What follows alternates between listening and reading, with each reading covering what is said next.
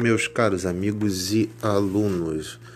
A gente está começando aqui o, o, nosso canal Eremita, fazendo alguns testes para ver como vai ser realmente a recepção dele com vocês.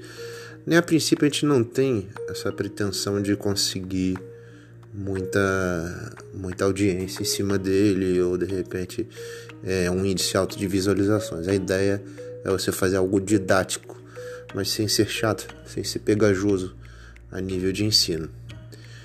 O que eu queria que ficasse como a nossa primeira reflexão, pelo menos nesse primeiro episódio aqui, é unicamente o seguinte: a gente está vivendo um momento atípico e diferente, pelo menos para a maioria das pessoas né, que tem aí abaixo de 50, 40 anos de idade. A gente pode dizer que nunca antes a gente experimentou algo assim. Né? Você viver uma crise que não é uma crise simplesmente cíclica a nível econômico, né? É uma crise primeiramente de saúde e uma crise também ética. Essa crise ética ela já começa aí já pelo menos há uns 3, 4 ou até 5 anos, né, devido a uma série de episódios políticos que o Brasil enfrentou. Mas ética por quê?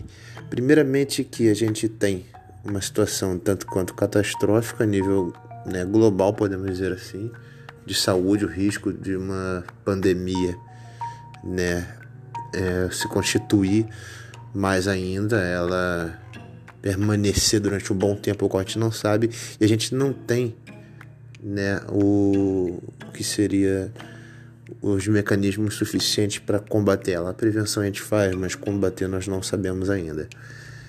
É, o que de fato é interessante entender disso tudo é que nós não estamos criando um diálogo para construir, mas nós estamos criando um diálogo para opor quem é a favor de algo e quem não é a favor desse outro algo. Né? Eu fico achando particularmente interessante que nas redes sociais as pessoas abrem fogo porque um acha que esse medicamento tem que ser administrado e o outro acha que o medicamento não deve ser administrado às pessoas, sendo que ninguém é médico de ninguém para saber bem sobre isso. Então, assim, o outro ponto que eu acho interessante a gente observar dessa pandemia é os efeitos sociais da coisa. A gente está vivendo um isolamento de pelo menos aí 25 dias, quase um mês na realidade nossa do Brasil. É, é interessante você reparar que as pessoas elas estão camufladas nas suas próprias opiniões, camufladas naquilo que é um senso crítico, ao meu ver, mentiroso, cínico e que não consegue construir nada de bom.